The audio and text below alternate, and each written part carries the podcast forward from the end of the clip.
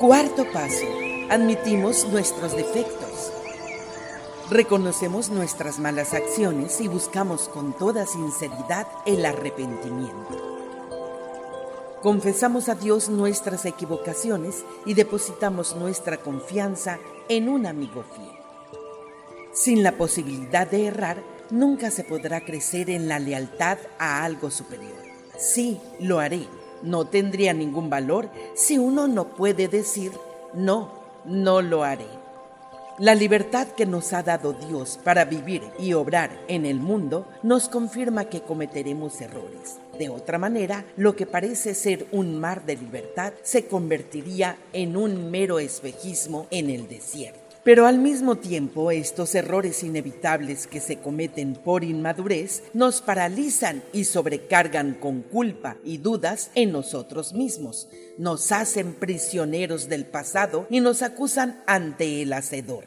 El plan de Dios para este mundo permite que cometamos errores. En este entorno de libertad, nuestra inmadurez no nos deja otra posibilidad. A través de los logros del Espíritu, sin embargo, el Padre nos proporciona ciertos medios para triunfar sobre las sombras de la irrealidad, para crecer mediante los distintos problemas y las respuestas desiguales que vamos dando a los retos de la vida y por los que conseguimos las fuerzas, la convicción y la humildad que resultan de vivir personalmente la vida en toda su realidad y, a veces, en toda su crudeza. Pecar, que nunca es algo accidental, requiere de nuestra premeditación para violar lo que sabemos es lo correcto, y sin ese pensamiento o acción intencionada no hay pecado puede que nuestra conciencia nos acuse frente a las costumbres de la sociedad, pero para pecar se requiere de una deslealtad deliberada a lo más elevado y verdadero del corazón humano, al mismo Dios.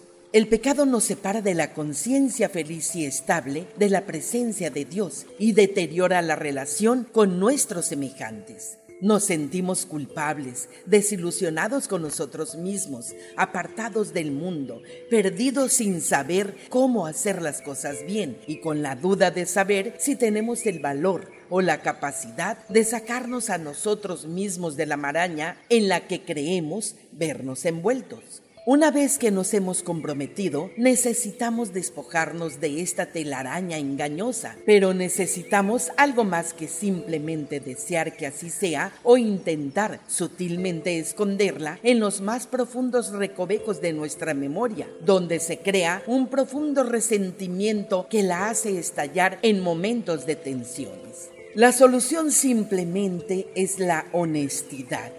La libertad de la tiranía del pecado y la culpa necesita de nuestro valor para enfrentarnos y admitir todo el mal que hemos cometido contra Dios, contra nosotros mismos o contra otras personas, de pensamiento, palabra u obra, sin excusa o atenuante alguno. Debemos desterrar de una vez por todas tanto los pecados que parecen intrascendentales como los importantes, para que nunca más nos inquiete su acusadora memoria. Los pecados que con mayor dificultad reconocemos son precisamente los que originan un daño mayor y, si no los admitimos por completo, no producirá en nosotros el efecto deseado, liberarnos de los errores de nuestro pasado y adquirir ese corazón puro que Dios nos otorga. Por tanto, debemos, aunque nos cause dolor, confesar ante Dios nuestras malas acciones con todo detalle, no porque Él no las conozca, sino para poder dilucidarlos ante nuestra propia conciencia. Debemos decirle a nuestro Padre que estamos sinceramente determinados a no caer de nuevo en los mismos derroteros y pedir a Dios que perdone cada uno de estos pecados cuya influencia nos debilita y los haga desaparecer de los más recónditos lugares de nuestras mentes y de nuestra memoria. Después tenemos que sacar valor para repetir todo lo que hemos dicho al Padre, a nuestro amigo más cercano o consejero, a alguien que nunca traicionará nuestra confianza. En ese determinado momento debemos contar la historia de la manera que menos nos favorezca, para no invalidar la confesión de nuestra censurable conducta mediante justificaciones y atenuantes. Nuestro objetivo es la libertad y la rectitud, y esto solo puede conseguirse barriendo de nuestro pasado todos esos pasos mal andados. Tal cual es, sin fingimientos, hemos ofrecido a Dios nuestro pasado y ahora nos humillamos ante el mundo representado en este amigo o consejero, a quien se lo contamos, a quien hacemos partícipe sin regodeos de esos desafortunados aspectos de nuestro pasado, como una ama de casa que diligentemente limpia de suciedad y de trastos los rincones más ocultos de su casa. Cuando dolorosamente nos atrevemos a hablar de estos pecados en toda su crudeza, la tenebrosa hegemonía que tenían sobre nosotros se debilita. Cuando los desenterramos y los ponemos al descubierto, quedan despojados de su pretendida soberanía y se diluyen en las sombras de la nada. Aunque tenemos que reparar el daño que hicimos a otras personas, no debemos volver a pensar más en ellos, porque al hacerlo así, hacemos que su pernicioso poder resurja, debilitándonos y poniendo en cuestión el perdón y la misericordia de Dios. Hemos confesado nuestros pecados y se nos han perdonado. Continuar prestando atención a su desvencijado cadáver solo puede llegar a contaminarnos de nuevo. Cuando ocultábamos estos pecados, el terrible magnetismo que ejercían sobre nosotros duplicaba su poder, pero una vez que los ponemos al descubierto, su dominio sobre nosotros desaparece sin mayor dolor, a no ser que caigamos en la tentación de rememorar esas lamentables experiencias tan dañinas tanto para otras personas como para nosotros mismos. Cuando conseguimos estar en paz con nosotros mismos, experimentamos la paz con el mundo. En la confesión expulsamos ese falso orgullo que emocionalmente nos coartaba y que nos impedía perdonar a otros o aceptarnos a nosotros mismos. La confesión da origen a un nuevo ser porque restablecemos nuestra relación con Dios. Al aclarar las cosas ante Dios, nos la aclaramos ante nosotros mismos y ante el mundo. De vez en cuando haremos cosas que nos crearán una infelicidad, pero a pesar de esto, el Padre continúa amándonos y dándonos poder para vencer estos recordatorios que nos avisan de que seguimos siendo humanos. La confesión purga estos malos pasos, los despoja de poder, quita cualquier mancha de nuestras almas y nos hace limpios, completos, restablecidos, renacidos, puros de corazón y libres para vivir la vida que Dios ha preparado para nosotros. Citas de los escritos de Urantia. Escrito 75, sección 8, párrafo 5 página 846, párrafo 4. Nunca en todo vuestro ascenso al paraíso obtendréis nada si por impaciencia intentáis eludir el plan divino establecido mediante atajos, inventivas personales u otros artificios para mejorar vuestro avance en el camino de la perfección hacia la perfección y para la perfección eterna. Escrito 89, sección 10, párrafo 2, página 984, párrafo 5. El pecado se ha de redefinir como una deslealtad deliberada a la deidad. Hay diferentes grados de deslealtad, la lealtad parcial por indecisión, la lealtad dividida por conflicto, la lealtad agonizante por indiferencia y la muerte de la lealtad por devoción a ideales impíos. Escrito 89, sección 10, párrafo 5, página 984, párrafo 8. La confesión del pecado es la valiente repulsa de la deslealtad, pero de ninguna manera mitiga las consecuencias en el espacio-tiempo de tal deslealtad. Si bien la confesión, el reconocimiento sincero de la naturaleza del pecado, es esencial para el crecimiento religioso y el desarrollo espiritual. Escrito 110, sección 0, párrafo 1 página 1203, párrafo 1. Dotar de libertad a seres imperfectos entraña una inevitable tragedia y es propio de la naturaleza perfecta de la deidad ancestral compartir este sufrimiento de forma universal y afectuosa con su amorosa compañía. Escrito 130, sección 8, párrafo 2, página 1440, párrafo 2.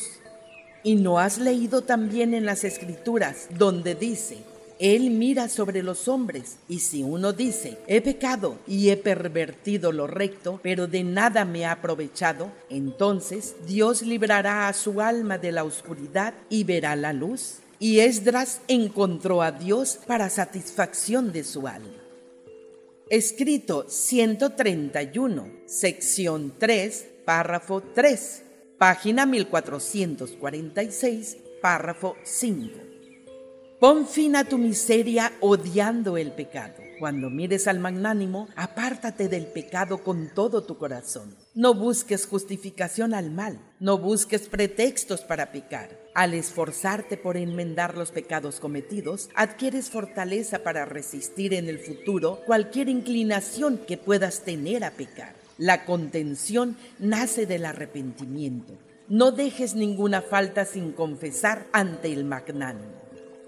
Escrito 131, sección 8, párrafo 5, página 1452, párrafo 3. Si un hombre reconoce sus malos caminos y se arrepiente del pecado de corazón, podrá entonces procurar el perdón, podrá eludir el castigo, podrá transformar la calamidad en bendición. Escrito 131, sección 10, párrafo 4 página 1454, párrafo 1. Nuestro Padre ama incluso a los malvados y siempre es bondadoso con los ingratos. Si más seres humanos conociesen la bondad de Dios, ciertamente serían llevados a arrepentirse por sus malos caminos y a renunciar a todo pecado conocido. Escrito 132, sección 3, párrafo 5 página 1459, párrafo 5. Y toda esta fe verdadera está basada en la reflexión profunda, en la sincera crítica de uno mismo y en una conciencia moral inflexible. La fe es la inspiración de la imaginación creativa espiritualizada. Escrito 143, sección 2, párrafo 5, página 1609, párrafo 6. Muchas veces, cuando habéis hecho el mal, habéis pensado en inculpar al maligno por vuestros actos, cuando la verdad es que han sido vuestras propias tendencias naturales las que os han descarriado. ¿No os dijo ya hace algún tiempo el profeta Jeremías que el corazón humano es más engañoso que todas las cosas y que, a veces, incluso extremadamente perverso? Qué fácil os resulta engañaros a vosotros mismos y veros, por tanto, arrastrados por insensatos temores, diversas pasiones, placeres esclavizantes, malicia, envidia e incluso por un odio vengativo.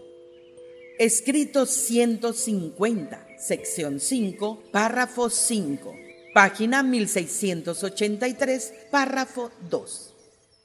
Cuando los hombres creen en este Evangelio, que es una revelación de la bondad de Dios, se verán llevados al arrepentimiento voluntario de todos los pecados conocidos. Ser consciente de la filiación es incompatible con el deseo de pecar. Escrito 160, sección 1, párrafo 7, página 1773, párrafo 4. El primer paso en la solución de cualquier problema es localizarlo, aislarlo y reconocer con franqueza su naturaleza y gravedad. Se puede cometer la gran equivocación cuando los problemas de la vida despiertan en nosotros profundos miedos de negarse a aceptarlos. Igualmente, cuando reconocer nuestras dificultades supone mermar nuestra vanagloria por mucho tiempo acariciada, admitir la envidia o abandonar prejuicios profundamente arraigados, puede suceder que la persona corriente prefiera aferrarse a sus antiguas ilusiones de seguridad y a los falsos sentimientos de certeza largamente atesorados. Solo una persona valiente es capaz de admitir honestamente y afrontar sin temor lo que una mente sincera y lógica descubre. Escrito 167, sección 5, párrafo 2, página 1838, párrafo 3. Para el fariseo, la devoción era un medio de incitarle a una inactividad santurrona y a la fiabilidad de una falsa seguridad espiritual. Para el publicano, la devoción era un medio de estimular el alma a la concienciación de la necesidad de arrepentirse, confesar y aceptar mediante la fe el perdón misericordioso. El fariseo buscaba justicia, el publicano misericordia. La ley del universo es, pedid y se os dará, buscad y hallaréis. Escrito 184, sección 2, párrafo 11, página 1981, párrafo 5. Hasta que cantó el gallo, no se le ocurrió que había negado a su maestro. Pedro no se dio cuenta de que no había actuado con la dignidad de vida como embajador del reino hasta el momento en que Jesús lo miró a la cara. Escrito 184, sección 2, párrafo 12, página 1981, párrafo 6. Habiendo dado los primeros pasos y cedido a la vía de una menor resistencia en su actitud de negación, no parecía quedarle nada a Pedro, sino continuar con la errónea actitud que había decidido tomar. Habiendo actuado mal, se requiere estar en posesión de un carácter grandioso y noble para cambiar y caminar en la rectitud. Con demasiada frecuencia, la mente tiende a justificar su continuidad en la senda del error una vez que se ha adentrado en ella. Escrito 193, sección 4, párrafo 2 página 2055, párrafo 5. Al reflexionar sobre esta tragedia, creemos que Judas tomó el camino equivocado, principalmente porque era una persona con una marcada tendencia a aislarse de los demás, una persona encerrada en sí misma y apartada de los contactos sociales ordinarios entre las personas. Continuamente se negaba a confiar en los apóstoles, sus compañeros, y a cofraternizar de buen agrado con ellos. Escrito 193, sección 4, párrafo 3, página 2056, párrafo 1. Judas se negaba continuamente a confiar en sus hermanos cuando sentía la necesidad imperiosa, al acumularse sus conflictos de tipo emocional, de comunicarse, invariablemente buscaba el consejo y recibía el insensato consuelo de sus parientes no espirituales o de aquellos conocidos circunstanciales que no solo eran indiferentes, sino en realidad hostiles al bienestar y progreso de las realidades espirituales del reino celestial, del que él era uno de los doce consagrados embajadores en la tierra.